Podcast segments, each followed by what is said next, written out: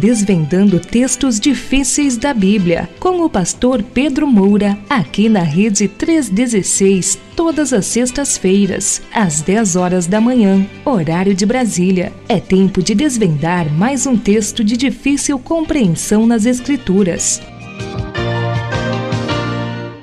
Pastor Pedro Moura, bom dia, graça e paz, meu querido, seja bem-vindo. Bom dia, meu irmãozinho. Eu estou lhe ouvindo muito bem. E você? Tudo certo aqui, tudo 100%, graças a Deus. É, Pastor Pedro Moura, alegria ter o senhor mais uma vez por aqui. Para mim, de forma muito especial, um privilégio mais uma vez fazer esse quadro contigo depois de um tempo, né, Pastorzão? Ô, oh, meu irmãozinho, tava com saudade. E, e a, hoje pela manhã fiquei sabendo que a sua voz é a voz de pelúcia. Então, que bom, que bom ouvir uma voz de pelúcia, né? Até o pastor Pedro Moura tá com isso agora, meu Deus do céu. Vamos lá então. Dúvidas no que você ler na palavra de Deus? Agora na 316, desvendando textos difíceis da Bíblia, com o pastor Pedro Moura. Muito bem, gente. Está valendo então Desvendando Textos Difíceis da Bíblia com o pastor Pedro Moura, programa de toda sexta-feira, aqui na sua 316, no Bom Dia 316. Normalmente com o pastor Elber Costa, né? Mas hoje sou eu que estou por aqui. E aí, é, a gente vai dar aquela revisada, né, pastorzão, nas perguntas no assunto da semana anterior, que foi casamento e imoralidade, certo, pastor Pedro? Foi sim, sim. Pronto. E aí então eu já vou trazer aqui as perguntas do programa anterior. O pastor Pedro vai fazer aquele resumo, né? Vai fazer sua apresentação. E aí depois a gente traz as perguntas do programa de hoje, que é, é o tema figuras de linguagem. Confere, pastorzão. É isso mesmo? Exatamente. Mas eu queria dar uma palavrinha antes. Por favor, fica à vontade. Ah, então veja bem, primeiro é que eu perguntei ao Luiz assim, o Nayan é pastor?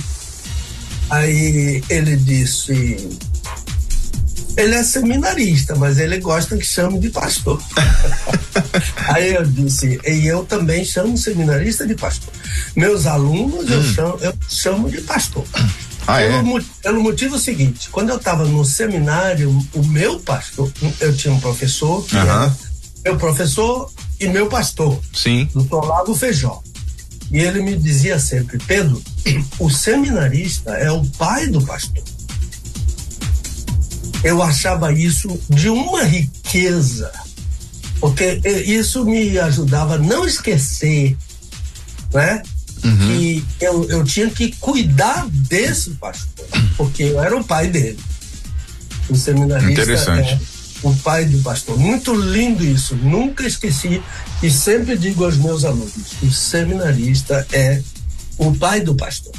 Agora, a, o Nayana, toda Sim. semana antes de a gente começar, a gente fala sobre futebol. Ah, e é? O pessoal, e o pessoal fica, pastor, o senhor não falou sobre, sobre futebol, pastor? E aí eles gostam.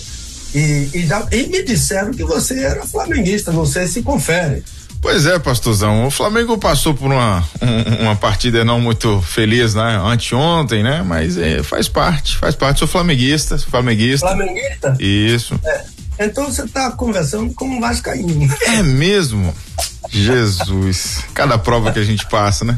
É, agora, eu sou um vascaíno, ah, mas eu tô no, no campeonato brasileiro, eu torço pelo Bahia.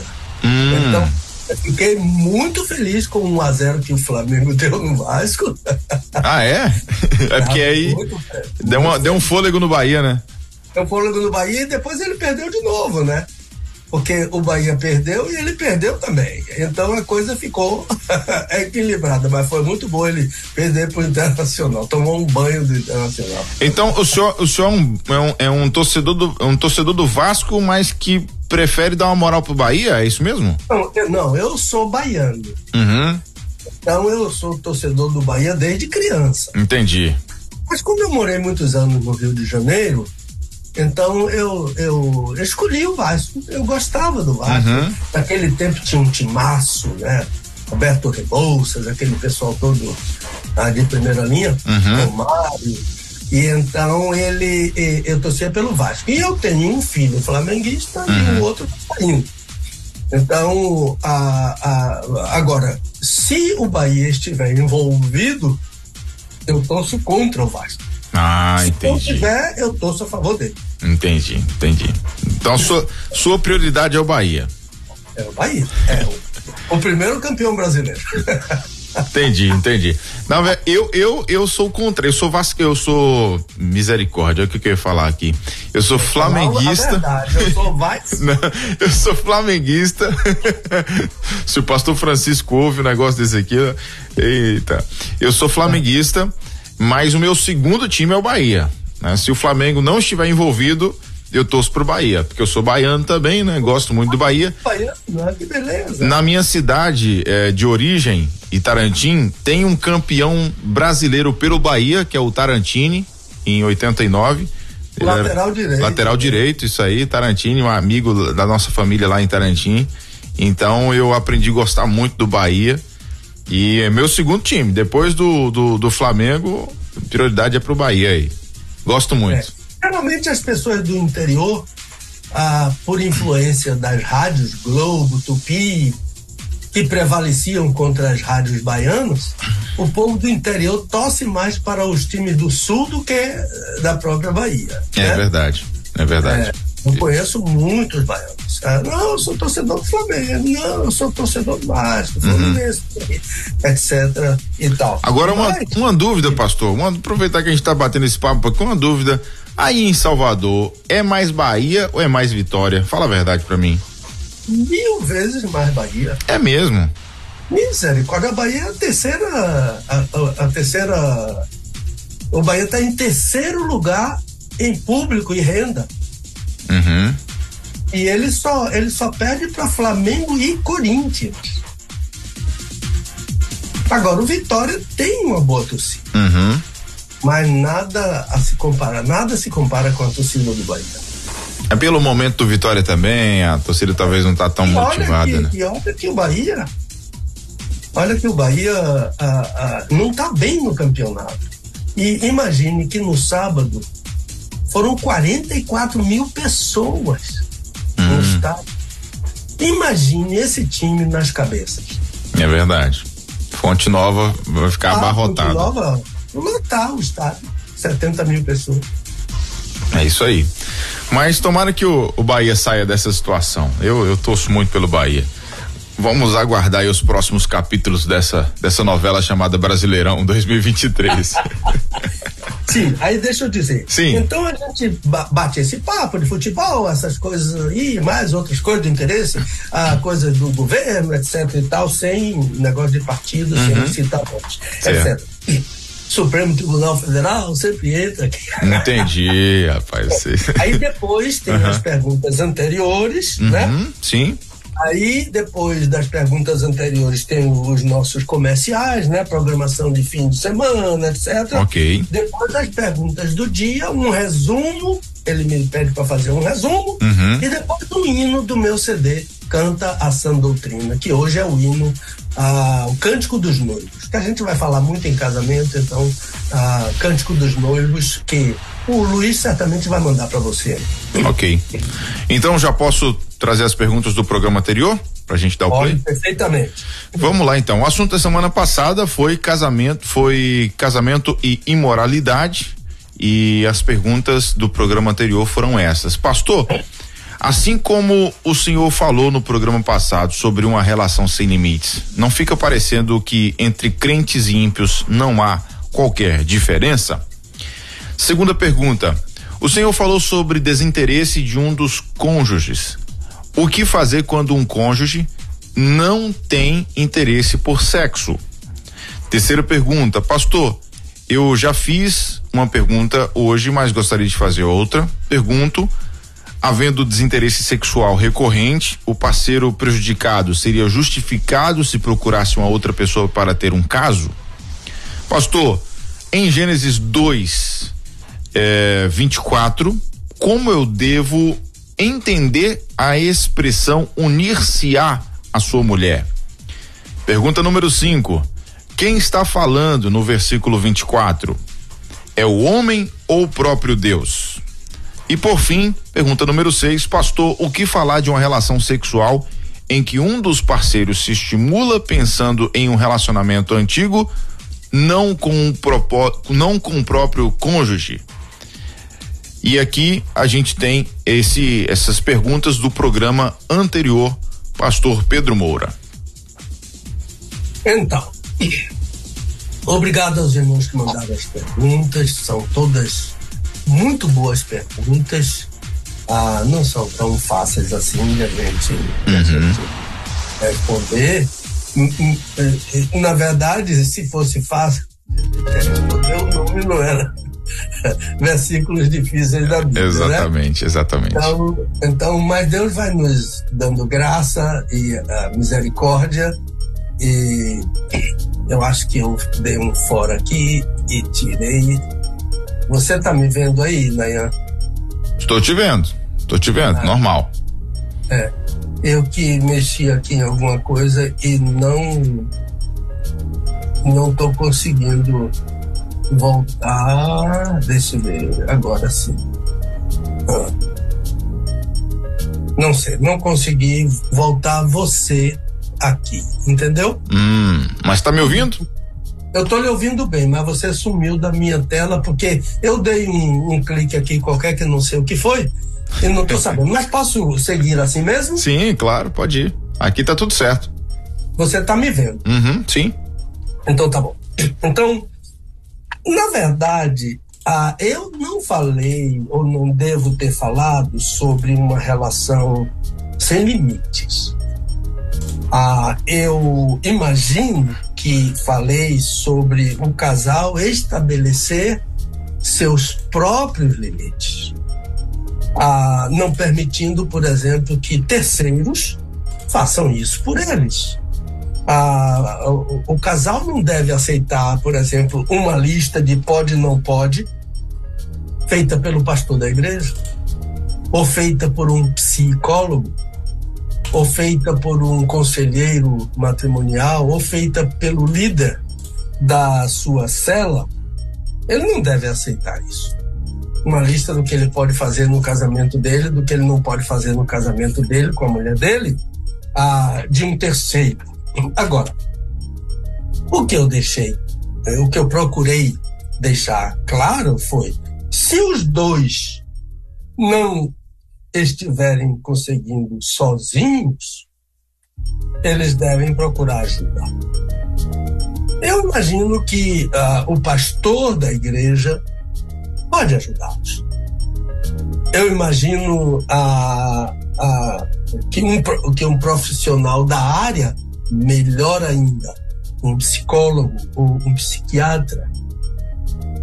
Então, a, a, o que eu restringo seria, assim, sair falando a todo mundo.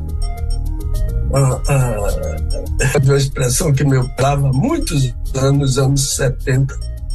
Ah, falou com a comadre, falou com o compadre, com o colega do trabalho, com um amigo, amiga da igreja.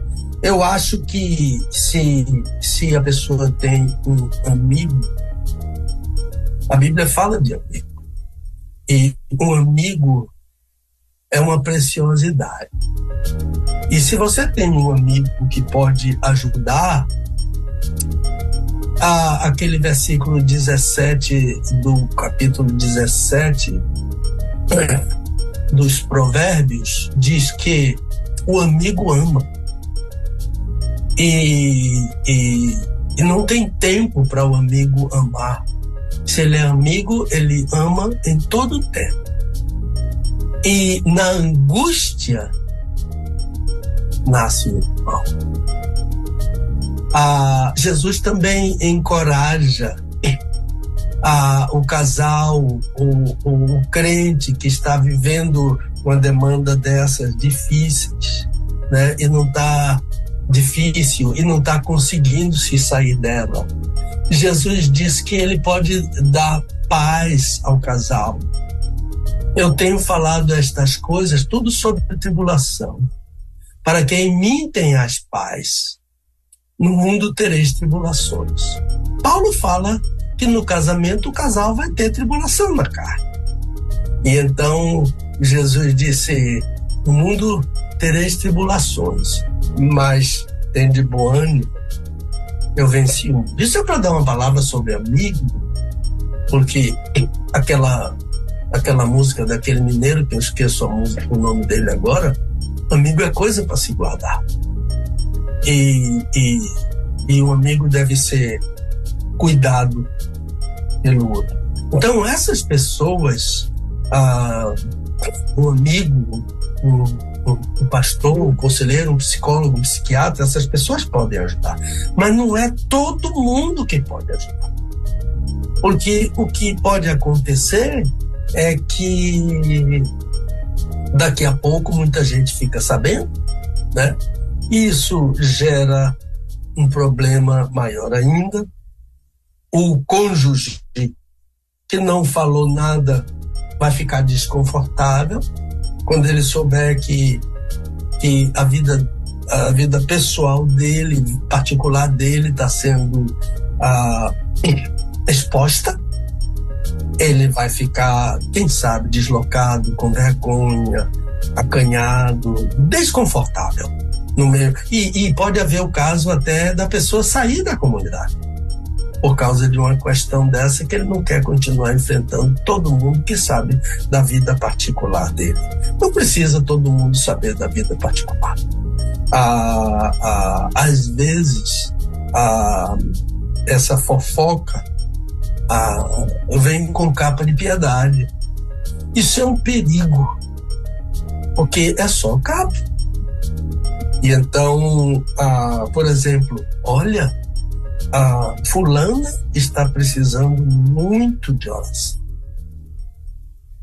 Logo a pessoa vai perguntar o que é que ela está passando. Não é? Isso é piedade sem proveito. A, a Bíblia diz que a piedade é proveitosa para tudo. Paulo diz a Timóteo no capítulo 4.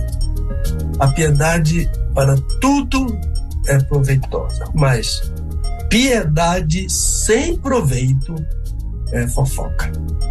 E a, com o profissional, com o pastor, com o profissional da área, o seu sigilo vai ficar protegido, vai estar protegido. Porque a, o profissional da área sabe da sensibilidade do assunto. E certamente a, algumas regras ele vai dar antes de começar o acompanhamento. Eu botei tratamento, mas a Dulce revisou aqui e colocou e colocou acompanhamento. Lá na, na pergunta de cima, eu coloquei o, o, o cônjuge, quando souber que a vida dele está sendo ah, sabida por todo mundo, ele vai ficar irado. Ela botou, ele vai ficar desconfortável. Ela lê o esboço e faz umas emendas assim perfeitas ah, para me ajudar. Então, certamente que antes de começar o tratamento, o profissional da área vai esclarecer a você que o seu sigilo está, está protegido com ele, mas que tem algumas regras. Ah, eu ouvi recentemente um vídeo de um psicólogo ah, falando sobre o assunto sigilo. Olha o que ele disse. Ele disse que garante ao paciente dele o sigilo total. Mas ele sempre pede um número telefônico de alguém que seja de confiança, total confiança do paciente. Porque esse sigilo, ah, segundo o psicólogo, pode ser compartilhado com a pessoa do telefone. Em caso de haver risco de vida, daquele paciente, por exemplo, a suicídio, se a pessoa aventou essa possibilidade, não é? Ou em caso de pessoas próximas ao paciente correrem algum risco de vida. Por exemplo, se o paciente diz estar planejando cometer suicídio, ou se ele revela uh, estar planejando matar alguém da sua família, o seu cônjuge, uh, um, um familiar. Então, esse sigilo a precisa ser compartilhado com a pessoa do telefone, que foi dado pelo próprio paciente. Então, a, a, cuidado. Procure quem pode ajudar. Piedade sem proveito é falso. Segundo o senhor falou sobre desinteresse de um dos cônjuges. O que fazer quando um cônjuge não tem interesse por sexo? Olha, quem trabalha nessa área, quem é pastor, já fez aconselhamento a, de casais, sabe que esse assunto tem sido recorrente. E mais queixas da parte do marido, no desinteresse da esposa, mais queixas também da parte da esposa do desinteresse do marido. Então, a ideia inicial é que esse casal precisa conversar com, sobre o assunto. Eles precisam procurar ajuda se eles não conseguem uh, resolver sozinhos. Uh, quais são uh, os motivos do cônjuge, cônjuge estar desinteressado? É preciso que o outro saiba é preciso que ele saiba do desinteresse, os motivos do desinteresse dela. É, é preciso que ela saiba dos motivos do, do interesse dele, do desinteresse dele. Eu ouvi uma pergunta sobre isso, dizendo: falar o quê com o outro? Se for revelar mesmo qual é o, o motivo, isso não vai ofender? Aí eu, a, a pergunta que se poderia fazer é: não já está ofendendo? Não é? Não já está desfeiteando? Ah, se, ah, eu não quero, não quero, não quero. Pronto. Não tem motivo, não quero. O marido pode dizer isso a ela. E ela pode dizer a mesma coisa ao marido. Mas ah, isso não ofende. Então, a ofensa já existe nesse sentido. De, de você não ter interesse e simplesmente dizer: não quero, não quero. Não. Tem que haver um motivo. Né? A, a, a, a, a Dulce escreveu isso aqui que eu vou ler. A relação a dois precisa estar cada vez mais afinada, a ponto de ambos estarem interessados em satisfazer o outro. O desinteresse pode uh, ser consequência, uh, ela escreveu aqui side, F, F, side effect, da, de algum desajuste emocional entre os dois, ou problema fisiológico mesmo. Então, a, a, a, a ideia é, é preciso dizer, não, e não havendo uma resposta satisfatória da conversa, isto é, o parceiro diz ao outro porque não quer, a parceira diz ao outro porque não quer, mas essa conversa entre, entre esses dois não dá um bom resultado. Nesse caso, é preciso procurar ajuda. É preciso buscar ajuda. Mais uma vez, de quem pode ajudar. Pastor, eu já fiz uma pergunta hoje, mas gostaria de fazer outra pergunta. Havendo desinteresse sexual recorrente, Sempre desinteresse, sempre desinteresse. O parceiro prejudicado seria justificado se procurasse outra pessoa para ter um caso. Olha, minha irmã, eu lhe diria o seguinte: em hipótese alguma, ter um casado, ter um caso, em hipótese alguma. Adultério é um pecado. E eu vou dizer mais: adultério é pecado para a morte. Já muitos que cometeram esse pecado estão no cemitério. E quando eu digo assim, estão no cemitério, eu estou usando um eufemismo. Ah, por causa desse pecado. Estão no cemitério por causa desse pecado. Estar no cemitério é um eufemismo que Paulo usa em, em 1 Coríntios, para dizer já morreram por causa desse pecado.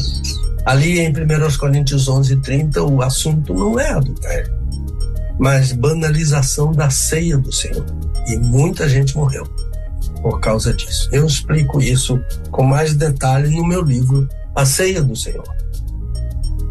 Então, nós falamos recentemente ah, sobre um caso desses, de, de pecado para a morte. Em 1 Coríntios 5, de 1 a 5, há um caso de pecado para a morte e o rapaz que protagonizou aquele adultério recebeu uma sentença de morte do apóstolo Paulo e morreu.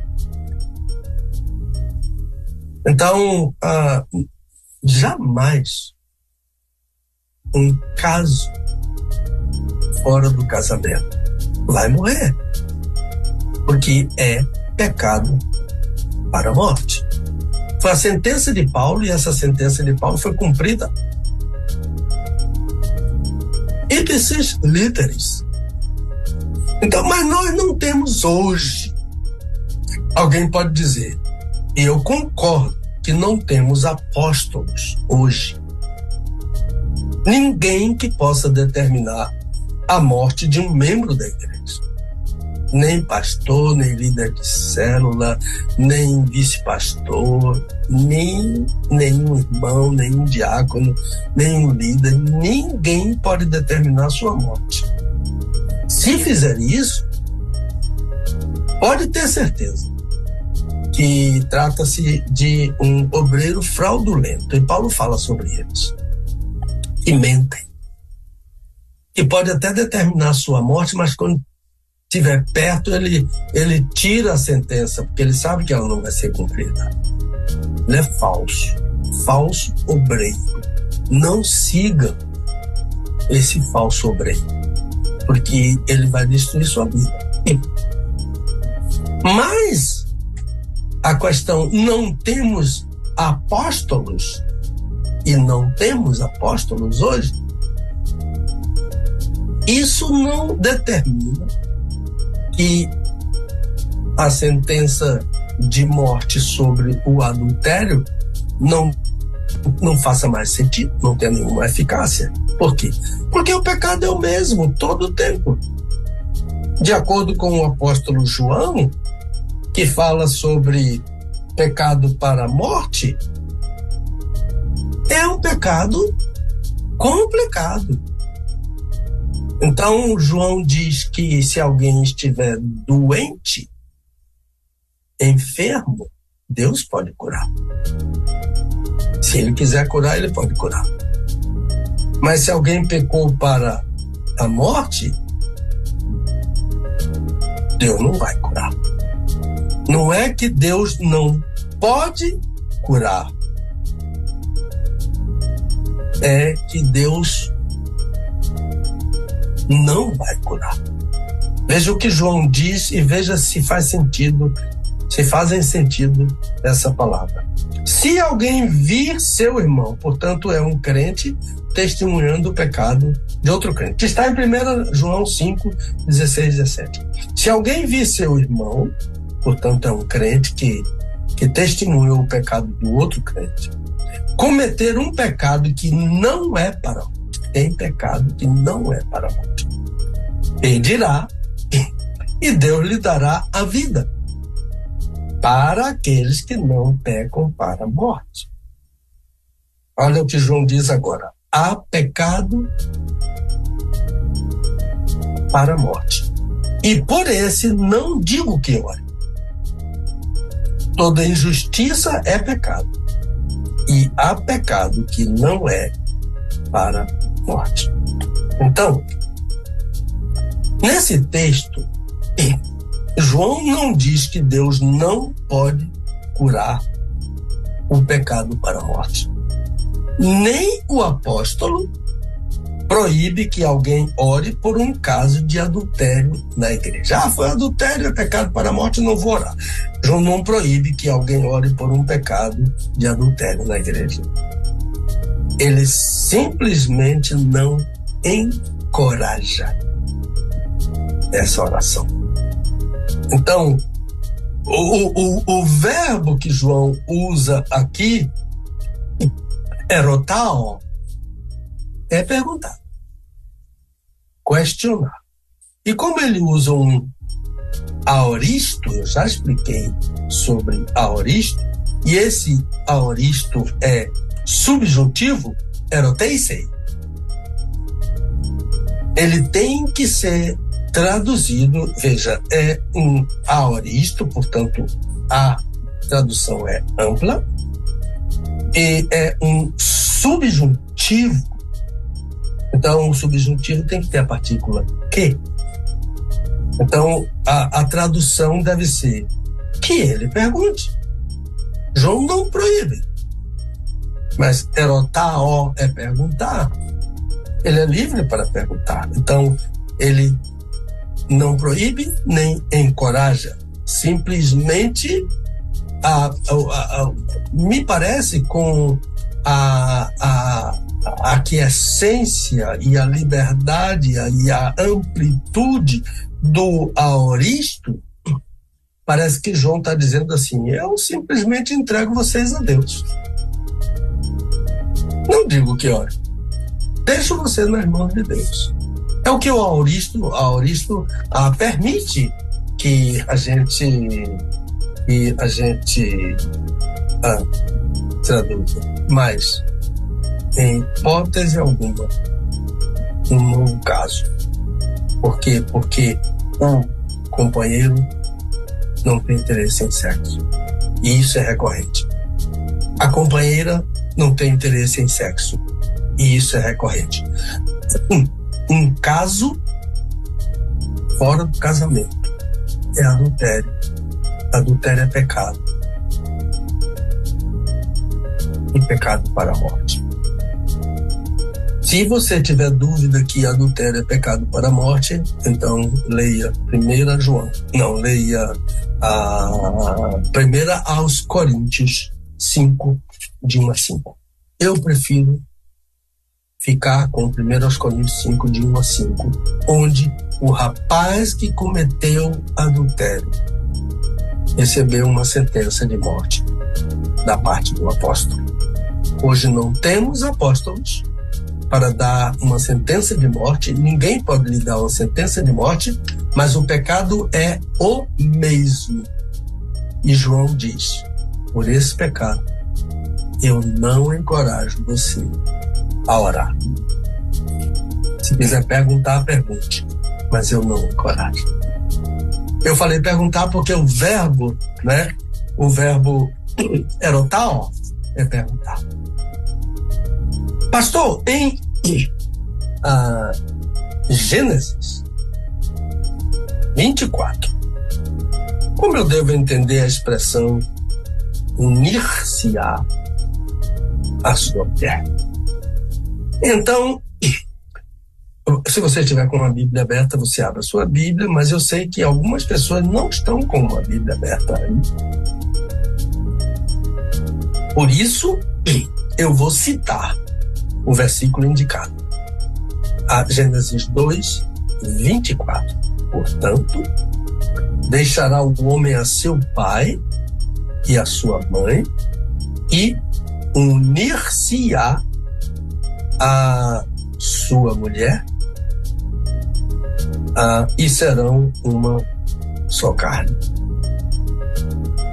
Esse versículo, indicado ah, pelo 20, que eu estou ah, citando todo, porque ele só citou a expressão unir-se à sua mulher, eu estou citando ele todo para dar o devido rudimento à, à interpretação dessa parte do versículo ah, que foi destacado. O versículo todo vai dar um embasamento, vai melhorar.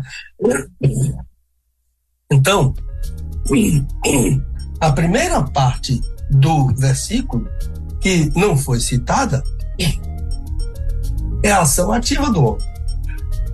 Porque Deus diz a Moisés: Ele, o homem, deixa pai e mãe. É ação ativa de deixar pai e mãe. E lembre-se que o verbo hebraico para deixar é muito mais forte do que o que a gente pensa sobre deixar. É o verbo azav, e azav significa abandonar. Ah, mas filho abandonar pai e mãe? Sim, senhor. Sabe qual é o motivo? É porque Deus sabe da sensibilidade dessa hora. De um filho, principalmente um filho homem. E aqui está dizendo que é o filho homem que vai deixar. Porque na cultura, ah, mas a mulher também não deixa pai e mãe? Não no sentido do homem. Porque na cultura daqueles dias em Israel, o rapaz trazia a menina para a casa dos pais dele. Então, então a, a, a, para a sua casa, e então a menina tinha que deixar a casa dos pais para ficar na casa do marido dela, que era a casa dos pais dele. Agora, por que o abandonar? Por quê? Por, por causa da sensibilidade daquela hora. Porque o sair de um filho de casa implica mãe, em geral, a mãe ah, pode demonstrar ciúme do filho. Ah, eu me lembro de um preletor que ele estava ah, falando muito bem sobre esse, essa expressão deixar e ele disse de uma mãe que, que ele atendeu e que ela disse: Eu disse a ele com todas as letras: Você vai abandonar sua mãe pela primeira sirigaita que lhe apareceu. Não é isso. Esse ciúme vai afastar o filho dela. E ainda vai criar um problema com a menina que está entrando na família. E esse problema é aquele eterno problema que a Bíblia mesmo reconhece entre sogra e nora. E, e, isso pode ser minimizado pelo bom entendimento da palavra de Deus quando ele diz: deixará, abandonará. Azaf, Azav. E então isso vai custar alguma dificuldade. É por isso que há, há comentaristas que dizem, às vezes, nem morar perto daquele da, dos pais. Ah, e, e, e, e ninguém deve se intrometer para que eles comecem a desenvolver a, a, a liberdade deles né? eles comecem a desenvolver a intimidade deles, o direito deles de estarem em casa como quiserem, à vontade, um para o outro. sem a presença ah, de, de terceiros, nem pai, nem mãe, nem parente, nem ninguém. Eu citei um programa aqui passado de um casal que recebeu a visita do pastor na lua de mel. E o pastor ficou na casa, dormiu na casa, só foi outro dia. E ainda comeu uma comida que eles, não me lembro se comeu, eles tinham um camarão que só dava para dois. E foi complicado. Não faz nenhum sentido visitar um casal em lua de mel. Que isso? Absurdo. A não ser que seja solicitado ou tenha alguma questão ah, de doença, e aí tudo bem. São exceções raras. Deixa eles dois lá. Para a intimidade deles começarem a desenvolver a intimidade deles, a liberdade deles. Né? Foi bem. A primeira é a ação ativa. O homem deixa. Pai, mãe. Abandona. Azave. A segunda parte é a ação ativa de Deus. Então a ação que é ativa do homem é passiva de Deus, não é Deus quem deixa. E a ação ativa de Deus é a ação passiva do homem. Então, o homem será unido por Deus à sua mulher. Só Deus pode fazer isso em todo casamento. Não é só casamento de crente, não. Em todo casamento. Em um homem a uma mulher é Deus. Porque isso é um milagre um milagre, tornar dois uma só carne. Só Deus pode fazer isso. Então a tradução unir-se-á não é uma boa lição. Ou não é uma boa leitura. Porque só, até a nossa Almeida revisada, que nós temos dito ser a melhor versão em língua portuguesa, e de fato é, a versão Almeida revisada da imprensa bíblica brasileira, hoje a editora Convicções, a editora da Convenção Batista Brasileira, é quem a, é quem tem essa Bíblia, edita essa Bíblia, vende essa Bíblia. A editora Convicções da Convenção Batista Brasileira. Almeida Revisada, aquela é conhecida sobre melhores textos, como melhores textos da imprensa bíblica brasileira. Inclusive, ela não tem uma boa leitura porque uniciar não é uma boa lição. Não à, luz dos originais. Porque só Deus, aqui uniciar é o homem quem está fazendo isso. Mas só Deus pode unir um homem a uma mulher. Então a tradução deveria ser: e será unido à sua mulher. Qualquer um. O crente, o incrédulo, Qualquer um que se case será unido por Deus à sua mulher, porque isso é um milagre. E só Deus pode fazer isso.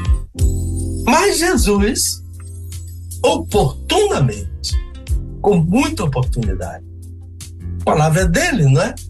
A palavra inspirada é dele, né? Ele é a palavra, ele é o Logos. A palavra ele fez uma revisão desse texto. Que coisa maravilhosa. Em Mateus 19. Ele citou o texto como está no original hebraico. Em forma de pergunta, ele, ele citou em forma de pergunta aos líderes judeus. Como ele, como ele começa, nunca lestes? Né? Aquela expressão tão linda que ele usa em outras ocasiões. Por isso, olha como Jesus fala: deixará o homem pai e mãe, unir-se-á, ele cita como está, unir-se-á a sua mulher, ele cita como está na tradução, e serão os dois uma só carne. Mas depois ele analisa e faz uma conclusão. Assim, já não são dois, mais uma só carne. Portanto, olha, esse portanto não está. no texto lá. Mas ele faz parte a, da conclusão de Jesus. A análise foi: assim já não são dois, mas uma só carne. Ele fala do milagre que Deus opera em qualquer casamento. Mas vem o portanto, que é a conclusão dele, não é? Portanto, é, é, é uma conclusiva, uma conjunção conclusiva. Portanto, o que Deus ajuntou, não o separe o homem. Quem ajuntou? Deus. Quem uniu? Deus. Jesus interpretou e concluiu o ensino de Moisés. Portanto, isto é, minha conclusão, disse Jesus, de tudo isso é: Deus ajuntou o homem à mulher dele. A conclusão de Jesus é: quem ajunta um homem a uma mulher é Deus. Somente Deus. Que maravilha. Cinco.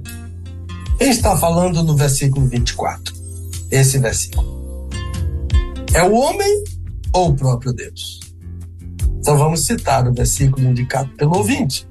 Portanto, deixará o homem a seu pai e a sua mãe, iniciar a sua mulher, e serão uma só carne. Quem está falando é Deus. Veja o versículo 18. Porque ali tem início a narrativa dessa parte com Moisés. Disse mais o Senhor Deus. A partir daí é que ele vai dizendo o que Deus disse no versículo 24. O que Deus disse foi: portanto, deixará o homem a seu pai e a sua mãe, unir-se a sua mulher e serão uma só carne. Deus já estava falando. Por isso que ele disse. Ah, ah, disse mais, porque ele já estava falando. O mais é porque Deus já estava falando. No versículo 16. Então, ele continua falando até o final do capítulo. Quem fala no versículo 24 não é o homem, é o próprio Deus. Aliás, de 18 a 25, quem fala é somente Deus. A não ser a expressão esta é agora é, osso dos meus ossos, carne da minha carne. Que ali é o homem ah, recitando uma poesia, porque é uma poesia esse versículo. A última pergunta, eu acho que é a última. É. Pastor, o que falar de uma relação sexual em que um dos parceiros se estimula pensando em um relacionamento antigo não com o próprio cônjuge. O que falar dessa relação? Há relatos, de homens e também de mulheres que já confessaram isso. Entre ímpios, ah, pode ser ofensivo ao outro, mas não creio que entre ímpios seria julgado pecado. E há casos, eu já li sobre isso, em que parceiros concordam e, e, e mencionam o nome, até mencionam o nome do antigo do antigo da antiga namorada, do antigo namorado, do, do antigo noivo, da antiga noiva. Isso com o assentimento do outro. Então, entre crentes, mesmo que haja concordância entre eles, esse tipo de relacionamento é pecaminoso. Entende? Eu li na internet de uma mulher que ouviu o marido chamar o nome de uma antiga namorada e se aborreceu. Pararam a relação sexual ali na hora. Depois, o marido disse a ela que sempre fazia isso porque ele pensava na antiga namorada, ou antiga noiva, com muita frequência. Mas ele resolveu falar em alta voz naquele dia, porque queria que a esposa dele soubesse. E ele ficou surpreendido porque ela perguntou a ele, em vez de ela continuar aborrecida e reclamando e etc, etc e tal, ele disse que ela perguntou a ele: e se eu chamar o nome do meu ex-namorado? Aí ele perguntou: Você pensa nele? Ela disse: Sempre. Então ele disse para ela: Pode chamar quando você quiser. Então, ah, esse é o tipo do adultério de que Jesus falou no pensamento, no olhar. Jesus disse: já cometeu pecado. Não é somente o ato físico, é a atitude de pensar, de desejar. E Jesus condenou. E Jesus falou sobre que isso vem do coração, porque é do coração que vem o adultério. E a Bíblia diz: guarda o coração. Cuidado com o coração. Então pode ser que a sua história amorosa, meu amigo, minha amiga, antiga, anterior ao casamento, seja mais importante, ou tenha sido mais importante. Tenha até sido o seu ideal no coração para o seu futuro. Pode ser que você tenha ah, ah, ah, pensado isso, ou pense isso. E pense isso com saudade, não como uma coisa do passado que de fato aconteceu, mas você não casou com ela. Você não casou com ele. E agora você está casado com uma terceira, com uma outra pessoa. Então, para nós crentes, por mais linda e até desejável que tenha sido essa história, isso é continuar insistindo no adultério, de pensar, de desejar. Aquele caso que não deu em nada, mas que foi para você, meu irmão, minha irmã, mais agradável do que o que você está vivendo agora, ou até o seu ideal do futuro mas você está casado com outra pessoa. Isso aqui pode incluir até gente assim inatingíveis, tá? como um ator, uma atriz do cinema. Eu, em um encontro de casais, na hora das perguntas e respostas,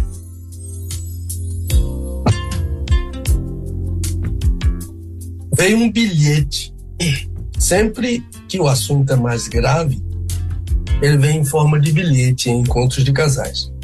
E aparece na mesa durante o intervalo, alguém coloca lá. Era uma esposa. Ela disse ser, olha a palavra que ela usou, fascinada por Leonardo DiCaprio. Aquele ator famoso do filme, do filme uh, Titanic. E ela disse que pensava nele, não me lembro se ela falou se pensava ou, ou pensou em algum tempo nele, nas relações com o marido dela. Isso é. Do tipo que Jesus falou no pensamento. Como resultado de olhar, de ver aquela figura, um rapaz de uma beleza uh, especial, fora do comum, e, e desejar aquele rapaz. Ou alguém também desejar a moça que contracena com ele, que é outra ah, beleza, né? Ah, não me lembro o nome dela agora. Então isso é adultério.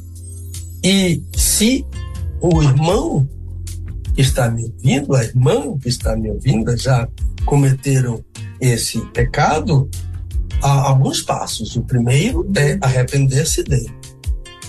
O segundo é confessar a Deus. O terceiro é pedir perdão a Deus. O quarto é aceitar o perdão de Deus. E o quinto é deixar o pecado. Eu não sei como seria para você, depois de confessar ao Senhor, confessar ao seu cônjuge. Eu não sei o que você faria, mas eu lhe aconselho o seguinte: se você deseja isso, procure orientação de alguém que saiba mais do que eu sobre este assunto e, e, e diga e, e relate isso, um profissional, e diga: já confessei ao Senhor, já pedi perdão, já aceitei o perdão de Deus, já deixei esse pecado. Como faço para eu falar isso com o meu cônjuge? Eu preciso falar isso com o meu, meu cônjuge? É imposto, é necessário falar isso ao meu cônjuge? Então eu não sei o que dizer a você. E, eu, e por isso eu lhe digo: ah, peça ajuda de alguém que possa lhe ajudar. Meu irmão, eu acho que essa foi a última questão ah, e eu lhe devolvo a palavra agora. Isso. Essa foi a última. É, a gente vai então já trazer as perguntas do programa de hoje. Pastor, você quer falar mais alguma coisa antes? Ah, tem aquela, aquela horinha assim dos comerciais, não é? Pode ser agora? É, pode. A gente aproveita para fazer nesse intervalozinho. Descansa a, a, pessoa de tanto ouvir, ouvir, ouvir, ouvir, ouvir, aí ela vai saber fofoca de algumas coisas interessantes. Bom, é, se, se, o senhor quer fazer aí essa parte comercial, você quer que eu rodo o break aqui? Como é que é que você quer que eu faça? Eu posso falar se você me permitir. Então fique à vontade, que aí depois a gente vem com as, com as perguntas do, do tema de hoje. Tá certo. Vamos Veja lá. bem, eu tenho uma lista de oração aqui. Ah, para cada semana eu, eu vou selecionando alguns que eu peço orações, outros eu peço sempre, repito quase toda semana. Um é o irmão Valdemir Barreiros, ah, ele está enfermo e, e, e, eu gostaria que os irmãos, ah, ele é, é membro da igreja, de uma igreja presbiteriana aqui em Salvador, e então, a, o Valdemir Barreiros é uma pessoa muito querida minha. E esta semana eu visitei a, a, a esposa dele, que estava fazendo aniversário. E então, soube que ele estava a, enfermo e comecei a incluir ele na minha lista e gostaria de pedir aos irmãos, irmão Valdemir Barreiros. Outro que eu, eu, peço continuamente é o pastor Edgar Barreto Antunes, pastor da Primeira Igreja Batista de Nova Iguaçu, meu amigo, querido, pessoal. O nome dele está sempre nas minhas orações e eu peço orações do povo de Deus. Uma outra é o pastor é o pastor Edson, professor ah, do Seminário Teológico Batista do Nordeste, ah, motivo das orações dos meus alunos, a todas as terças-feiras na aula, motivo das minhas orações e de muitos irmãos a, da Convenção Batista Baiana, mas eu passo o nome dele para todos os irmãos, pastor a, Edson Gama, professor, notável professor do Seminário a, Teológico Batista do Nordeste. Outro é o meu cunhado, Nilson, já agradecendo a Deus. Ah, ele teve alta essa semana, muitos oraram por ele. Nilson Passos é diácono da, de uma igreja batista independente e ele teve alta essa semana. Ah, já está em casa, louvado seja Deus. Ah, o pastor, pastor um jovem da igreja, eu acabei esquecendo o nome dele, mas ele é filho da irmã Socorro. Ah, e eu, ah, esta semana, no domingo passado, falei com ele e ele me disse que está melhorando, mas ele carece das, das nossas orações. Ah, são pessoas assim que eu listei para esta semana, mas também eu, eu, eu agradeço, né? A pessoas como o casal Naildo e Célio, que são e Célia, doutora Célia, doutor Naildo, são pessoas que oram pelo meu ministério, amam o meu ministério e ajudam o meu ministério com suas orações. E eu quero agradecer a esse casal muito querido. Todo esse amor que ele tem, eles têm pelo ministério, pastor Pedro Moura, e para mim, e por mim também, e por minha esposa, que eles ah, amam com o coração. Somos agradecidos por isso. Agora, eu ouvi sobre uma jovem que jovem esposa, agora viúva, porque perdeu o marido. Eu não tenho autorização para citar o nome dela, ah, não tenho autorização da família para citar o nome dela, mas é uma pessoa muito querida, muito próxima de mim. A irmã, a sobrinha de um pastor muito querido meu. Ela perdeu o marido e agora ela está vendo o marido dentro de casa. O marido está aparecendo dentro de casa. A gente sabe que isso é do maligno e por isso, ah, eu não vou dizer o nome dela, não tenho autorização, mas Deus sabe quem é. E essa irmã daqui de Salvador. Ah, não, ela não é nossa irmã em Cristo, pelo menos até onde eu sei. Ela ainda não ingressou numa igreja como membro mas ela carece das nossas orações e Deus sabe quem é ela, portanto, ore por essa.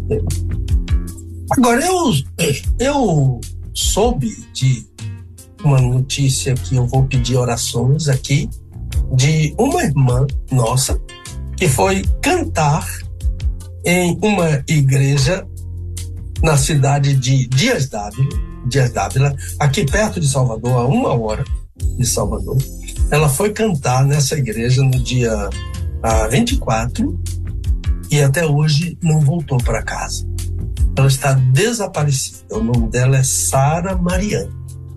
Eu estou avisando isso já depois de ter procurado confirmação com pessoas que, que podem ah, ah, confirmar isso e, portanto, eu peço a ajuda dos irmãos ah, em suas orações sobre a irmã Sara Mariano. Uma notícia que veio para mim de um irmão Cristo, lá de Ribeira do Pombal, irmão Antônio. E depois eu pedi a ele que confirmasse, ele mandou matéria sobre isso da imprensa e, e confirmou para mim. Então, irmã Sara Mariano, por favor, orem para por essa nossa irmã que está desaparecida. E finalmente, meus parabéns para o Luiz Souza, né? esse guardião da Rede 316, por mais um ano de vida que o Senhor lhe concedeu no dia de hoje. Mão Nayan, a palavra é sua. Sim, vamos lá. Para nós passarmos para a continuação. Muito bem, 11 horas e 22 minutos aqui na nossa rede 316, 11 e 22. Antes de fazer as perguntas aqui do nosso tema de hoje para o pastor Pedro Moura, só registrar aqui a participação dos nossos ouvintes. Uh, abraçar aqui a Nilceia, que está acompanhando a gente, Igreja Batista uh, de Campanha, Minas Gerais. Tá lá acompanhando a gente, tá querendo acertar aí a, a idade do Luiz, pediu uma dica Ó, oh, rapaz, esse, esse, negócio de dica aí. O pastor Pedro Moura falou que tá na casa dos 30, né? Pode ser uma dica já, tá vendo, Nilce? É. Já pode ser uma dica. a Luziete Gomes, lá de Paulista, Pernambuco, tá ligada com a gente também. É, bom dia, Nayan. Estou aqui acompanhando o pastor Pedro Moura. Obrigado, irmã Luziete. Um beijo no seu coração. O Roger Zengo, bom dia, pastor Nayan. É, sexta retrô, deixa rolar. O, o Roger mandou essa aqui antes da gente entrar no ar com o pastor Pedro Moura, que eu com umas três músicas antigas no programa hoje aqui. Já tá chamando de sexta retrô. Um abraço, Roger, tá em Curitiba, acompanhando a nossa programação. Bom dia, Graça e Paz. Né, programação linda. A Nélia Maria, né? Falou que o Luiz tem 39. Tá aqui arriscando a idade do Luiz. Olha aí. Tem a Creuza Rangel também, que é da Igreja Batista Central de Anchieta, Espírito Santo. É, deixa eu ver o que, ela tá falando aqui. Estou aqui antenada, atenta e ouvindo esse bate-papo de Vasco e Flamengo, misericórdia. Ainda bem que tem o um Bahia no meio. tá vendo? Foi bom a gente colocar o Bahia na conversa, né, pastorzão? É, tem aqui. Bicampeão brasileiro. Tá vendo aí? Bicampeão brasileiro, diga-se de passagem. Nilvana, Nilvana Alves, da Igreja Batista Missionária de Brumado, Bahia. Tá dizendo que o Luiz tem 45 anos. Eita. Não. Deu uma, ah, ficou, pegou pesado aí agora, Giovana. Pegou pesado com o Luiz, hein? Quase meio século. Pois é. Bom dia, irmãos. Estou acompanhando a vigília de oração desde as sete da manhã. Tá uma bênção. Temos intercedido especialmente pelas crianças. Que bom. Irmã Maria Luzia tá aqui falando também sobre a vigília de oração. Fabrini Campos está aqui acompanhando a gente também, da IBC em Itabira, lá em Minas Gerais. Obrigado, minha irmã Fabrini, Deus te abençoe. E ainda a Miriam, da PIB de Socorro, em São Paulo, está acompanhando a gente também aqui, escutando o nosso Desvendando Textos Difíceis da Bíblia. 11 horas e 25 minutos na nossa 316. Vamos lá então para as perguntas do tema de hoje com o pastor Pedro Moura. É, já foi então feito o resumo do tema da, da semana passada, do programa passado. E agora a gente vai falar sobre o tema de hoje que é figuras de linguagem. Figuras de linguagem. É, eu já posso trazer todas as perguntas de vez, pastorzinho. O senhor vai respondendo aí devagarinho, né? Uma por uma? Pode ser, pode ser, de, pode mandar todas, por hum, favor. Então tá bom. Vamos lá, pessoal. Programa de hoje com esse tema figuras de linguagem tem as perguntas, as seguintes perguntas. Pastor, eu li um livro sobre tradução da Bíblia e o autor citou o caso de um versículo onde duas palavras diferentes foram traduzidas em versões distintas. É o versículo 7 do livro de Filemão. Veja, pastor, na primeira versão a expressão é coração dos santos, na segunda versão a expressão é entranhas dos santos. Segunda pergunta: quando entender literalmente um versículo ou uma palavra e quando entender como figura? Boa pergunta essa. Terceira pergunta, pastor. Eu amo o livro de Jó, mas é um livro com muita figura de linguagem. O senhor não acha que tanta figura de linguagem dificulta o entendimento do leitor? Eu penso que até mesmo o senhor, desculpe, tem dificuldade com tanta figura. Pergunta 4. Pastor, quando traduzir, quando traduzir e quando transliterar, eu ouvi o senhor explicar a diferença entre tradução e transliteração em uma igreja. Minha pergunta é para conhecer um pouco mais essa importante explicação. Por que transliterar e por que não transliterar? Uh, pastor, essa é, essa é a número 5. Pastor, eu e meu marido enviamos um pedido e desejamos muito ouvir a sua resposta. No meu e-mail, pedimos ao Senhor que selecionasse e explicasse algumas dessas figuras. Então, tá aí. Agora é contigo. É, respondendo aí essas perguntas do programa de hoje, Pastor Pedro Moura, com o tema Figuras de Linguagem.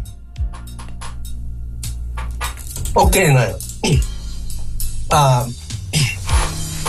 a pessoa diz que leu um livro sobre tradução e pela pergunta eu tenho mais ou menos ideia de qual é o livro, em que o autor uh, cita o caso de um versículo em que duas diferentes uh, palavras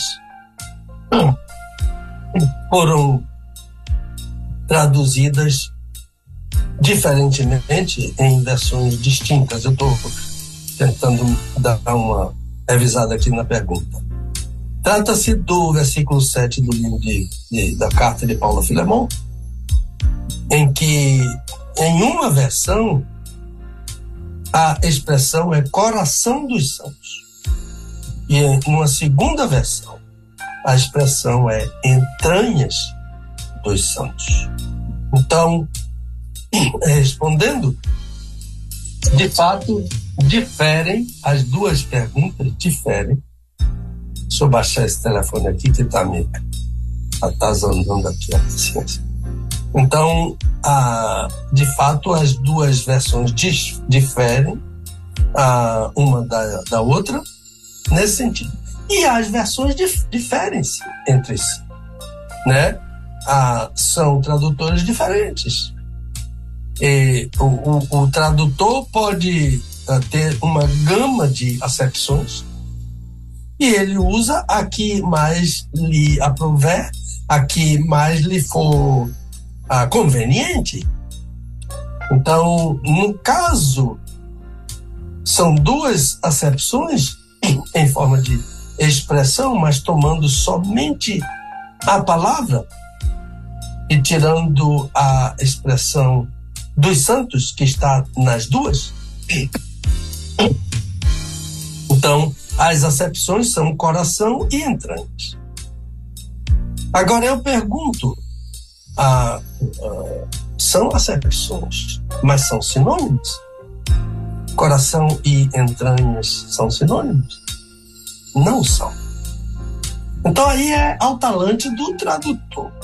Ele vai a, a, traduzir como ele, ele pensa que deve traduzir. Coração é um músculo, né? um órgão do corpo de todos os animais. Sem coração, nada feito. Embombeia o cérebro. Então, tá bem. Então, eu estava falando sobre as duas acepções, entranha, coração e entranhas. Não são sinônimos, não é? E o, o coração é um órgão um músculo, não é? E, e, e não se faz nada sem o coração, não é? Mas entranhas ah, é um conjunto de órgãos que, que se juntam no interior, né? Do ventre dos animais. Então não são palavras sinônicas, sinônimas. Então, qual foi a decisão do autor aqui? Que eu acho que essa é a dúvida do, do, do, ouvinte da ouvinte é a, a, a decisão do autor foi deixar a linguagem figurada. E por isso que ele traduziu literalmente. Ele pode fazer. É correto. Mas se ele quiser, ele pode uh, interpretar.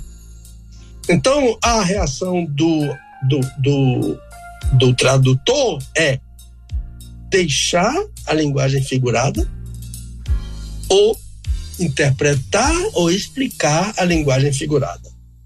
Então, o conselho é um pregador, por exemplo, precisa estudar sobre o assunto. Mas eu vou falar mais sobre isso na pergunta seguinte.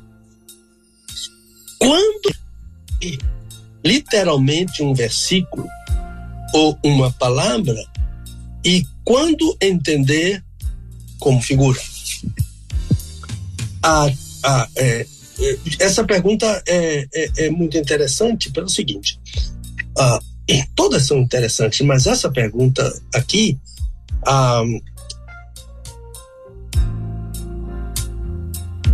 livra você do risco de confundir figura com literalidade. Isso cria confusão e com certeza se você confunde figura com literalidade, a interpretação vai ser incerta. Confundiu, a interpretação vai ser confusa. E às vezes até perigosa. Então, muito versículo que traz a, a figuras tem sido interpretado como literal. Isso vai torcer ou distorcer o ensino inspirado. Torce a palavra, porque não viu que aquilo era uma figura de linguagem. Então, o primeiro passo é: o pregador precisa estudar um capítulo da hermenêutica chamado Linguagem Especial da Bíblia. Comprar um livro sobre figuras de linguagem, mesmo que seja um livro secular mas você pode comprar também um livro sobre figuras de linguagem bíblica. Aconselho muito os, pregadores fazerem isso. Então, vou dar um exemplo. O que significa essa expressão? A coisa tá quente lá em casa. Tá quente por quê? Porque o ar condicionado quebrou? porque alguém aqueceu ah, o forno e esqueceu de desligar? Porque a temperatura está acima dos 35? Eu não sei o que aconteceu, mas pode ser que esteja a coisa está quente lá em casa. Pode ser que esteja havendo um problema de relacionamento. Pais e filhos, casal, parentes, parentes que gostam muito de visitar e acabam ah, limitando a intimidade, a privacidade do casal. Então, pode ah, haver diversos tipos, ah, eu posso interpretar de diversas maneiras, mas quem falou a coisa tá quente lá em casa é que vai explicar melhor o que é tá quente, porque ela sabe o que é figura de linguagem que ela. Então é preciso sair da figura explicar a figura, estudar a figura, para entender, ensinar ao, ao. Então, a, uma interpretação da sentença foi literal. Quente é quente. Tá quente. Não o fogão. Tá me ouvindo, Nayan? Alô, alô? Estou te vendo sim, pastor. Tranquilo. É é porque deu um sinal estranho aqui ah, e eu tô agora voltou. É, ok. Então quente é quente. Não desligou o fogão ou o ar condicionado está quebrado. Então a outra é a figura. Quem sabe um relacionamento que está esquentando não é no sentido bom da palavra, mas que está dificultando a casa. Então, quando eu era criança, era uma coisa que acontecia em nossa casa. Nossa mãe ah, gostava de livros, mas ela não lia. Ah, ela gostava de ouvir ler para ela. Então, ela ficava deitada na cama, a gente ficava sentado uh, ao redor, no chão, ao redor da cama. E uma das nossas irmãs, eu tenho cinco irmãs, uh, e, e, elas são vieram antes de nós. Somos cinco, temos cinco irmãs e, e, e oito irmãos, uh, com, incluindo, me incluindo. O senhor levou um deles, portanto agora somos sete. E uma dessas irmãs lia em voz alta para todos. Então foi uma história ah, para, para criança que minha mãe pediu para ler para gente. De um, um gato que caçou um coelho. E ele usou, o gato usou essa expressão. Coelhos com batatas são meu prato preferido.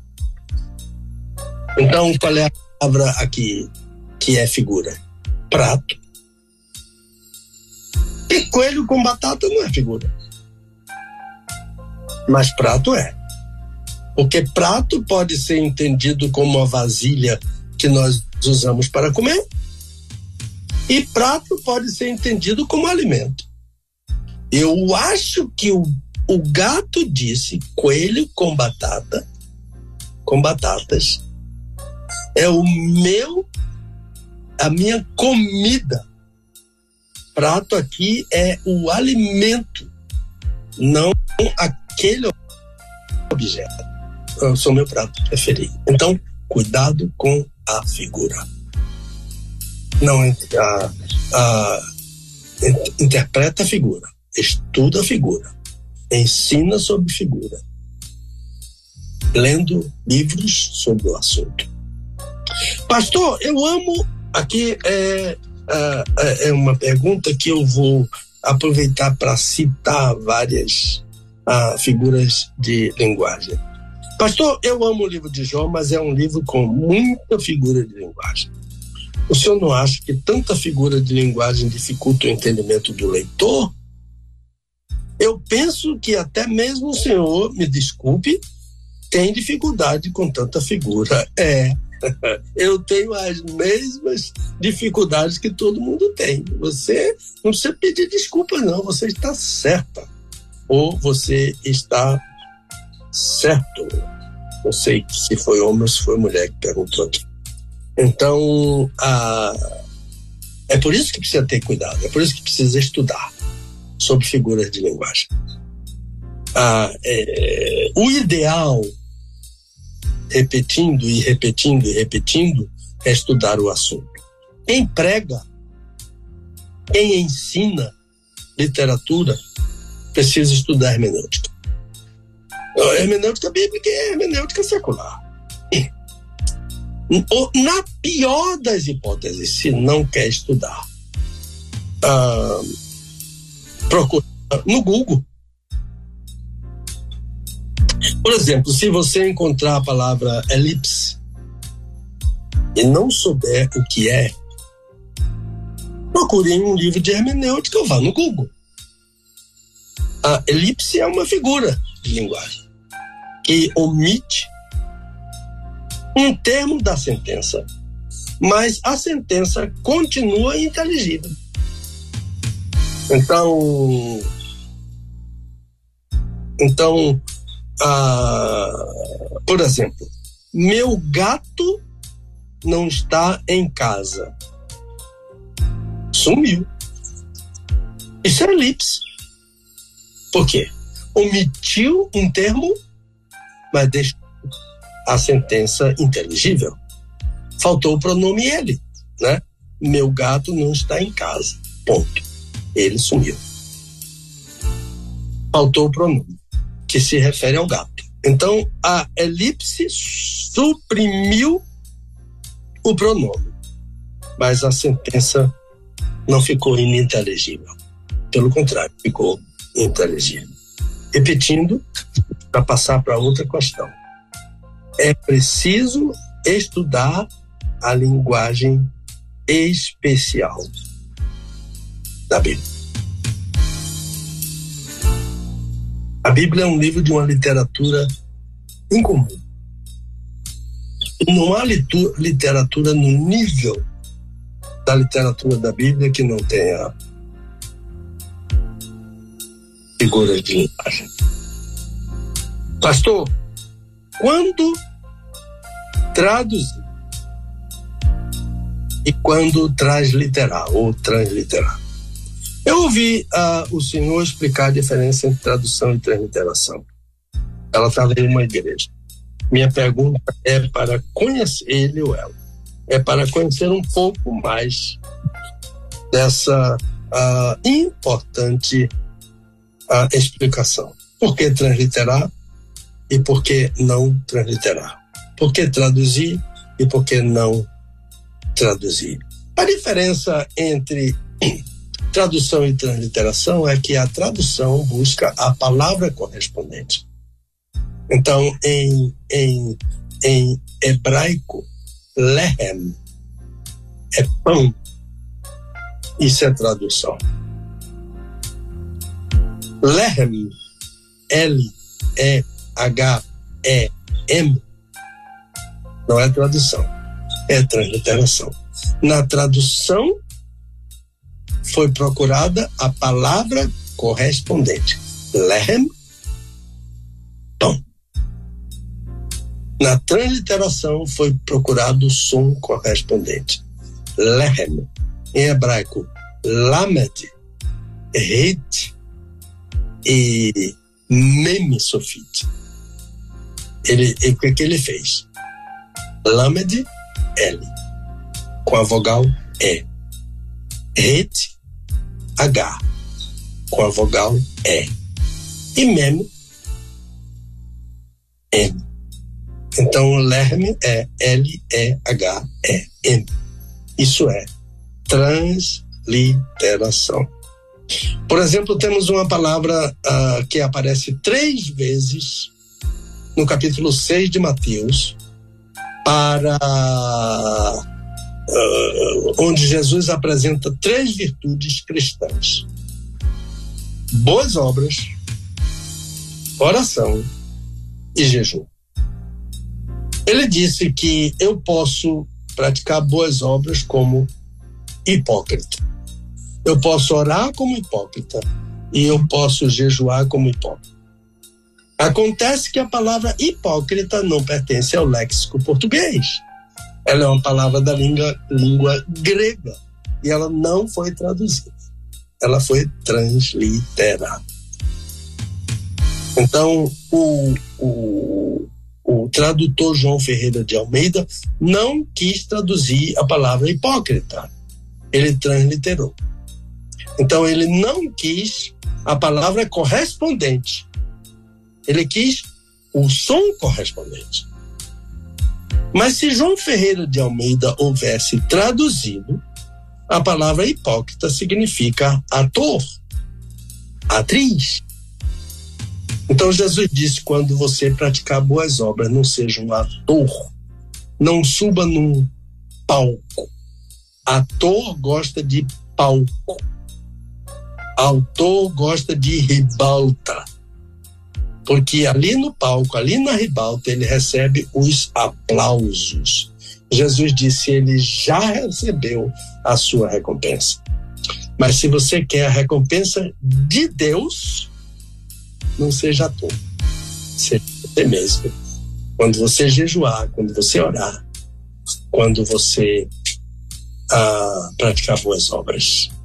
Entre no seu quarto, feche a sua porta, passe a vergonha de dizer a Deus quem é você. Eu tenho vergonha do Senhor quando tenho que dizer quem é Pedro Moura. Ah, então, cuidado Tradução é uma coisa, transliteração é outra coisa. João Ferreira de Almeida não quis traduzir Shabat em hebraico. Ele preferiu transliterar por sábado. Então, eu preferia, uh, uh, por exemplo, ele também não quis uh, traduzir baptizo. Ele transliterou por batismo, por batizar, que é o verbo.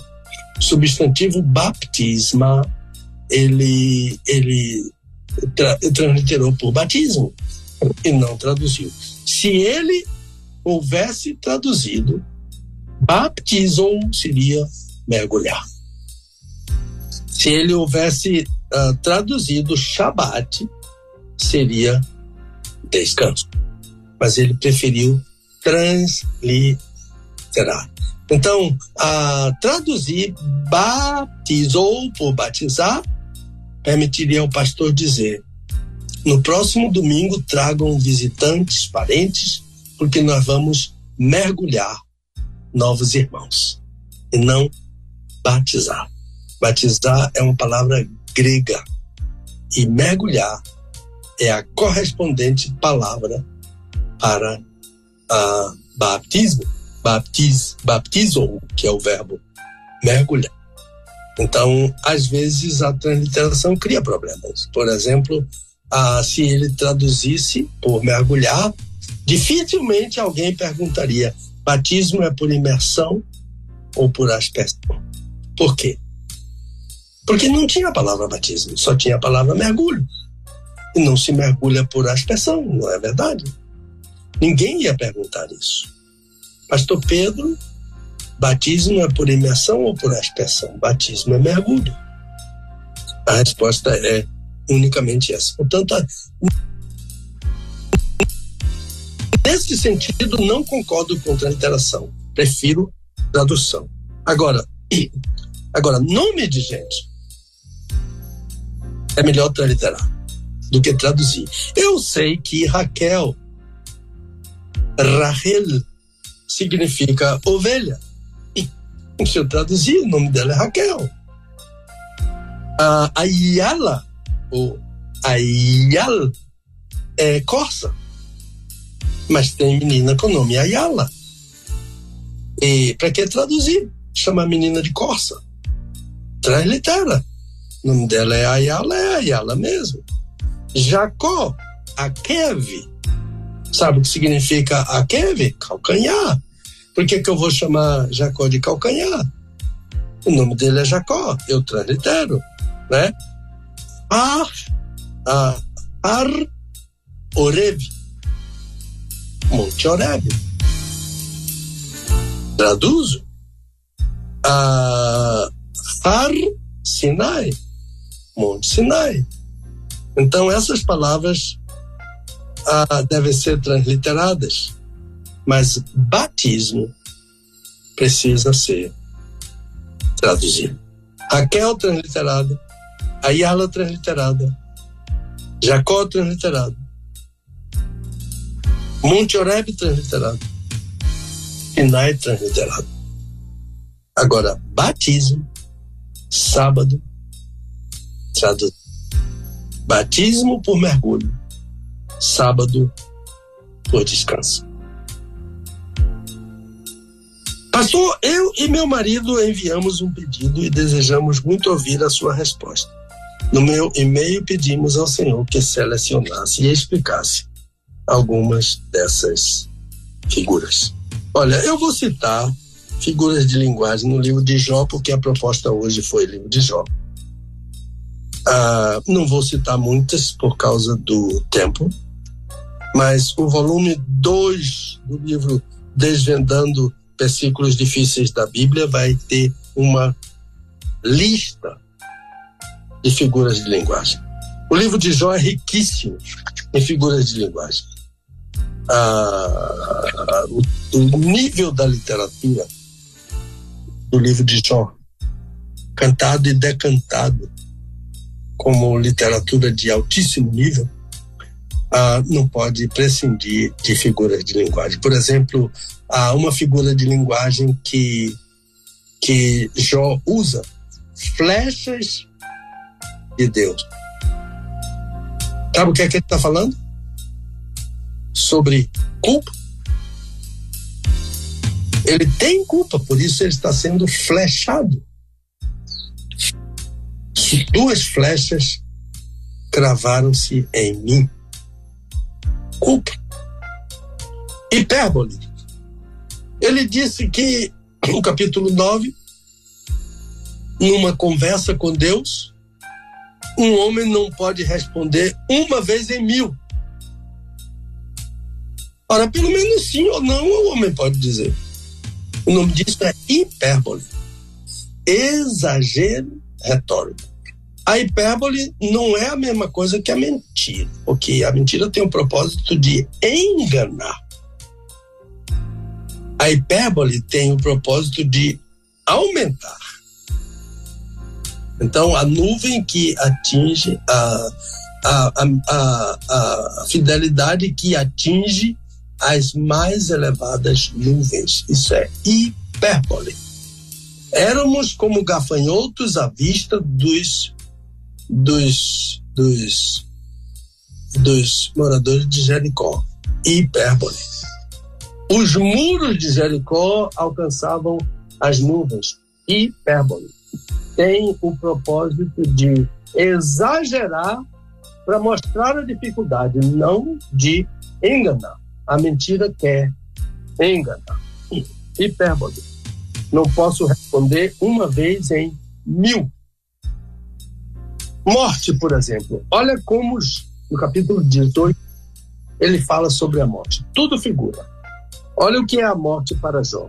Luz que se apaga. Luz que escurece a tenda. Armadilha que pega pelo calcanhar.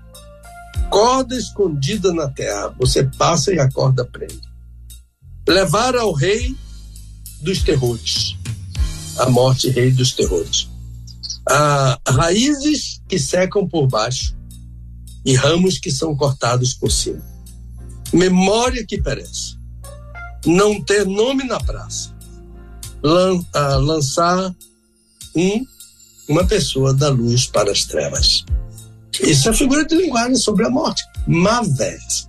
A palavra morte em hebraico é Mavet. Deus responde a Jó e fala em diversas figuras, capítulo 38.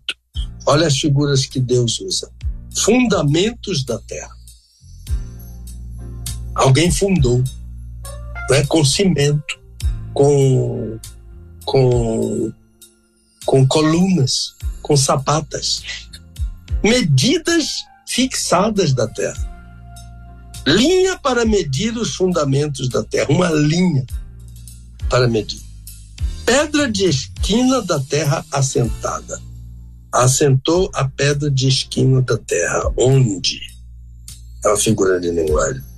Estrelas cantando, filhos de Deus rejubilando, madre do mar, onde é que está a mãe do mar, vestido e faixas do céu, nuvens e escuridão, portas e limites do mar, ondas orgulhosas do mar, portas da morte, caminho da luz, lugar das trevas, tesouros da neve, onde é que Deus esconde, canais do aguaceiro, caminho do relâmpago, ventre do gelo. Figura. Tudo figura de linguagem no livro de Jó. Todas essas figuras precisam ser estudadas pelo pregador que vai pregar sobre o livro de Jó, a fim de que haja proveito no ensino e edificação para o corpo de Cristo. O princípio básico é figura de linguagem ou não figura de linguagem, literalidade ou figurativo, toda a escritura é divinamente inspirado. Meu irmão, eu passo a palavra para você, terminando aqui agora às 11h59. Ok, pastor Pedro Moura. Finalizando então aqui o nosso papo, é, perguntas respondidas, né? Nesse nosso tema de hoje, figuras de linguagem. A gente eu estava dando uma olhada aqui se tinha alguma pergunta de ouvinte, mas os ouvintes não mandaram nenhuma pergunta por enquanto.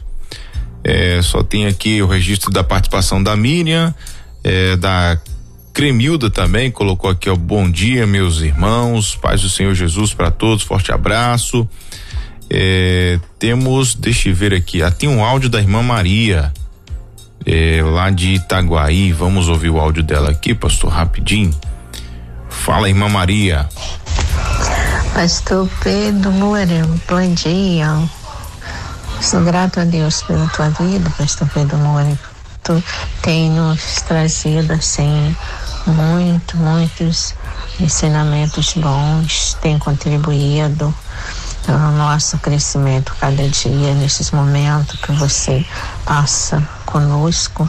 Eu estou sozinha aqui, Deus e eu, mas eu achei tanta graça, pastor Pedro Moura, da, de, desse pastor que foi lá visitar o casal na lua de mel. que correria, velho, o casal, né? Pastor, é, foi lá, né? Visitar, sentiu saudade das ovelhas dele, né? Muito engraçado, né? Tá aí o registro da participação da mãe, irmã Maria lá de Itaguaí. Meio-dia. Oh, onde é que fica Itaguaí? É Minas? Itaguaí é Rio de Janeiro. Rio de Janeiro, pastor. Ah, mesmo, mesmo. Itaguaí, Minas. Ô, oh, minha irmãzinha, muito obrigado.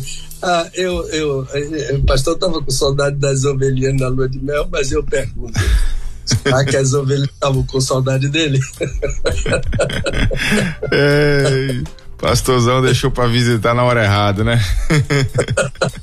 Bem errado. Poxa vida. Meio dia dois. Pastor Pedro Moura, você quer finalizar? Tem uma palavra final aí? Quer encerrar? Como é que você prefere fazer aí? Vou fazer esse fecha, fechamento rapidamente. Uhum. Primeiro, as versões diferem entre si. O tradutor tem uma gama de acepções uhum. que ele pode usar diferentemente daquelas que o outro tradutor usou. Uhum. Dois, não confundir literal com figurado, porque isso vai uh, abastardar, uh, uh, vai alterar o ensino e, e, e às vezes para pior. Sempre vai ser para pior, porque, porque é uma confusão que foi feita e a conclusão vai ser incerta. Ah, o livro de Jó é de altíssima literatura.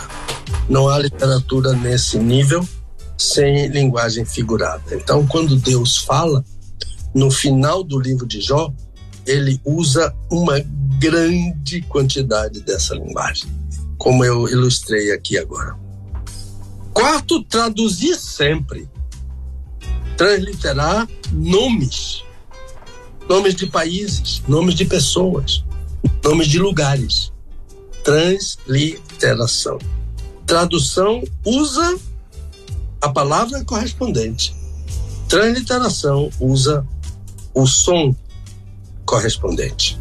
E como eu terminei a explanação de hoje, eu repito: toda escritura é divinamente inspirada, seja literal, seja figurada. Ela é divinamente inspirada. Que Deus abençoe você, Nayan. Amém. Que Deus abençoe Elber. Que Deus abençoe o, o Luiz no seu aniversário. Que Deus abençoe toda a equipe da Rede 316, a nossa junta de missões nacionais, a nossa junta de missões mundiais, os seus líderes. Que Deus abençoe o Brasil e que Deus abençoe cada um dos nossos ouvintes no Brasil e fora do Brasil. Eu não sei se Amém. você tem aí já a, o assunto da semana que vem, mas ah, se tiver, talvez fosse bom ah, avisar, porque as pessoas aproveitam para. É do interesse delas e aproveitam para mandar perguntas ah, durante a semana. Não um che- abraço, o Senhor te abençoe. Um abraço, pastor Pedro. Deus te abençoe. Obrigado mais uma vez. Te espero na Bom, meu próxima. irmãozinho, o Senhor te abençoe e te guarde. Amém.